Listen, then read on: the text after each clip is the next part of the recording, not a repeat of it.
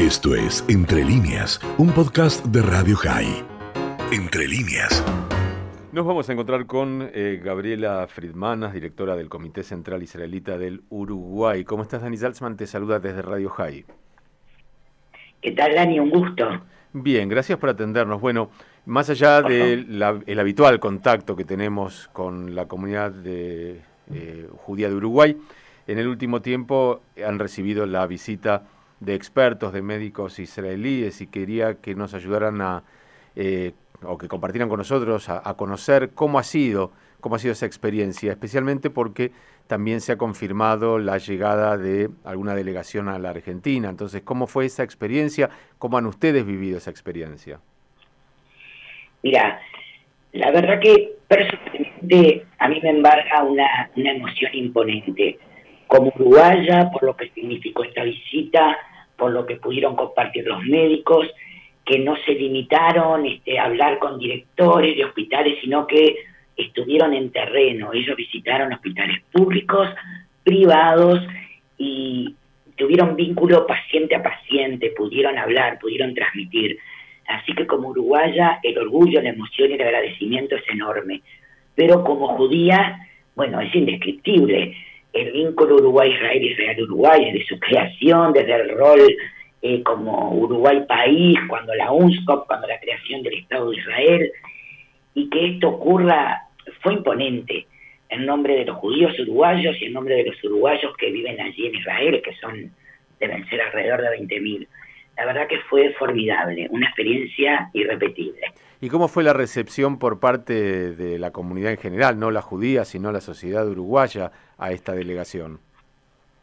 Eh, fue buenísima, fue buenísima porque fue una delegación que vino, bueno, por los dudas recuerdo, fueron tres médicos y una licenciada en enfermería, y uno de ellos, Amit Gutkin, que era quien este, dirigió, eh, presidió esta delegación, es hijo de madre y padre uruguayos, o sea que hablaba perfecto español, pudo comunicarse, tuvieron un ruedo brutal en todos los medios de prensa, sea escritos, estuvieron personalmente en televisión, en radios, fueron de verdad muy bienvenidos, muy bienvenidos.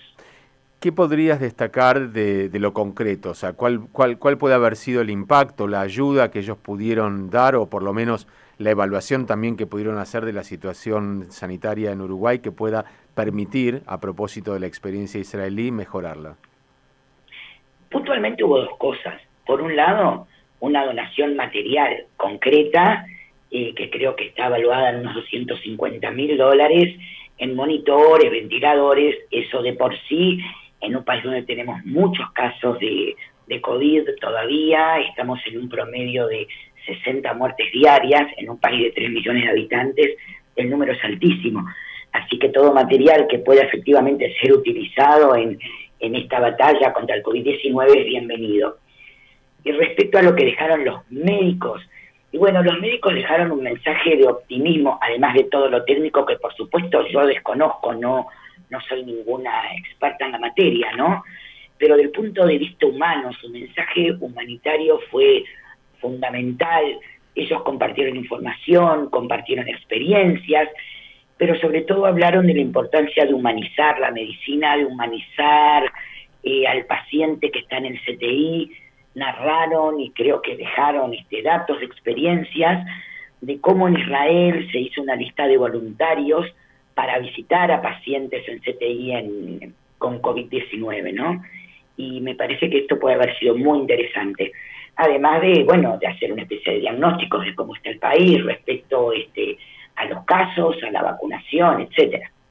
¿Cómo están? Eh, justamente eso te iba a preguntar para, para cerrar esta nota. ¿Cómo está la situación? Mencionabas antes una alta tasa de mortalidad para un país con una población relativamente pequeña. ¿Cómo está el tema vacunación? ¿Cómo está el tema del sistema de salud? Si está cerca de un colapso o no.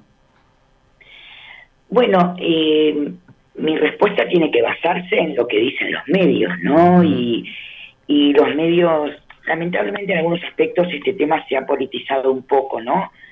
Hay quienes dicen que el sistema está saturado, pero las autoridades, que es en lo que nos tendríamos que basar, eh, expresan que no, que no hay tal saturación.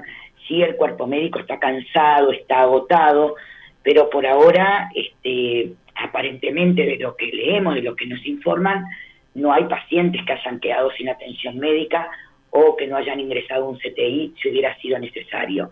Tenemos todavía muchos casos diarios, sí, este, esperemos llegar pronto a una meseta, que no, que no sigan avanzando. La vacunación, este, en Uruguay se están manejando dos vacunas por ahora, la Pfizer y la, este, la China, que se me acaba de borrar el nombre. Sinopharm o Sinovac, no sé cuál de las dos tienen por allí. Eh, la Sinovac, la Sinovac. Y, vamos este, bastante avanzados, la verdad, vamos bastante avanzados.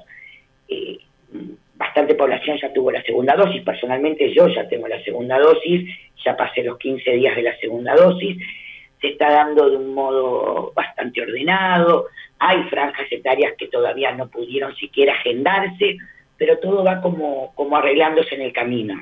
Este, la intención es acelerar la vacunación. Los médicos israelíes hicieron hincapié en que las políticas de quedarte en casa son muy, muy, muy importantes, pero que lo que hizo el cambio en Israel fue la vacunación. Así que esperemos ir en ese camino, en un mensaje optimista, como decían los médicos, si Israel pudo, este Uruguay va a poder.